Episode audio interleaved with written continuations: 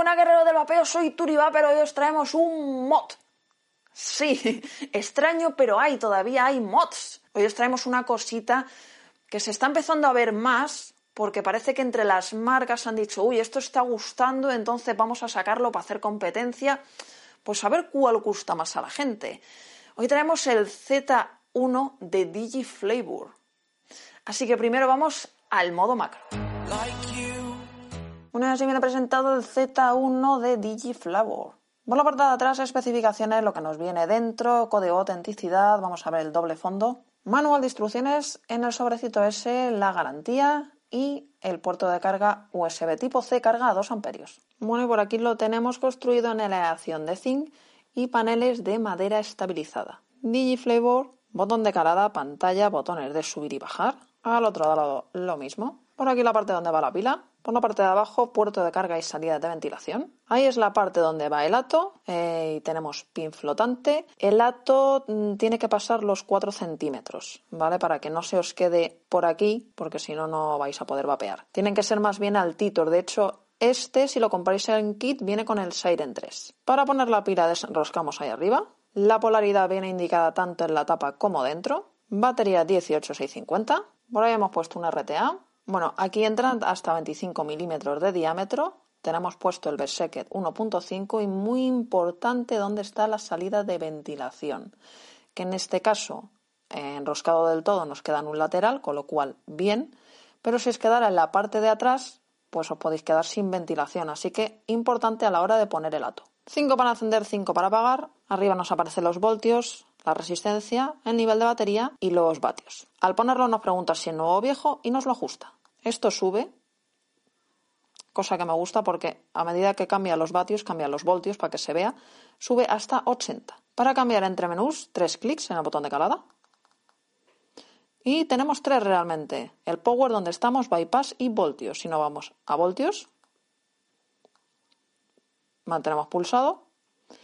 Tenemos hasta 8,5 voltios, al igual que en el otro, cuando subimos los voltios, sube los vatios. Y luego el modo bypass. Esto es simplemente apretar porque es a lo que dé la pila. Para bloquear, más y menos a la vez. Se bloquea, pero podemos vapear. Para desbloquear lo mismo. Y luego, si queremos restablecer valores de fábrica, apagamos el dispositivo. Con más y menos a la vez nos aparece la versión. Si queremos restablecer valor de fábrica, damos aquí. Y ahí lo resetearíamos. Y con todo esto, viéndolo todo a fondo, nos vamos a las conclusiones. Bueno, y vamos con mis conclusiones. Por aquí lo tenemos. Aleación de zinc. Lo que pasa es que hay una cosa que dicen que esto es madera estabilizada. Puede ser. A ver, al ojo lo parece. Ahora, que lo sea o no, porque tiene que ser una capa súper fina de madera estabilizada. Pero la verdad que es bonito, lo tenéis en más colores. Pila 18650, menú súper fácil. A ver, en, estos, en este estilo de mods, los menús no suelen ser muy complicados y de hecho suelen ir abajo la mayoría. A mí me gusta que vaya al frente, la verdad. Este estilo me ha gustado.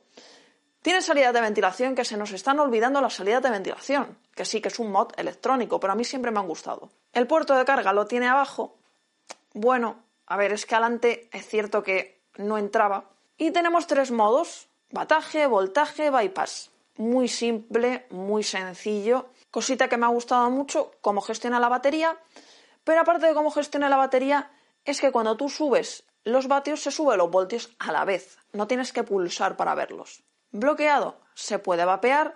Mm, la verdad que, a ver, lo único a tener en cuenta en este tipo de mods, la salida de ventilación cuando se coloca bien el ato, porque si nos queda para atrás, y este, por ejemplo, este ato que yo he puesto todavía tiene espacio. Pero si, porque aquí entra hasta 25, si ponemos uno que dé al tope, pues claro, nos quedamos sin salida de ventilación, entonces pues no. Eso a tenerlo en cuenta.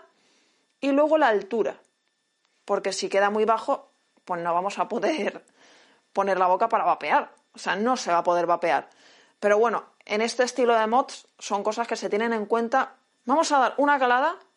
Esta red es de 0,65 y la gente lo suele utilizar para MTL, con lo cual son, entre comillas, la mayoría altos. Este si lo compráis en kit viene con el Siren 3, que la verdad que en conjunto queda muy bonito. A ver, doy la calada para que la veáis porque el ato está más que revisado. La verdad que funciona muy bien, me ha gustado mucho, tenía ganas ya de probar este, este tipo de mods porque he visto de otras marcas y la verdad que me llama, me ha llamado la atención, me llama la atención. Me gustan los materiales, el mío no tiene ningún tipo de arañazo, o sea, durante las pruebas, la verdad que el tema de la pintura ha ido muy bien, es muy ergonómico en la mano. A mí la verdad es que me ha gustado mucho, mucho. Además, el color que me ha tocado también me ha gustado. Así que a tener en cuenta para hacer competencia a otras marcas. Así que a los que os guste este tipo de mods, aquí tenéis uno más. Dejadme cositas en los comentarios. ¿Os gusta más la pantalla aquí o abajo? No sé. Dejadme vuestras opiniones, sugerencias, preguntas. Se os quiere mucho y feliz papeo, guerreros. Adiós.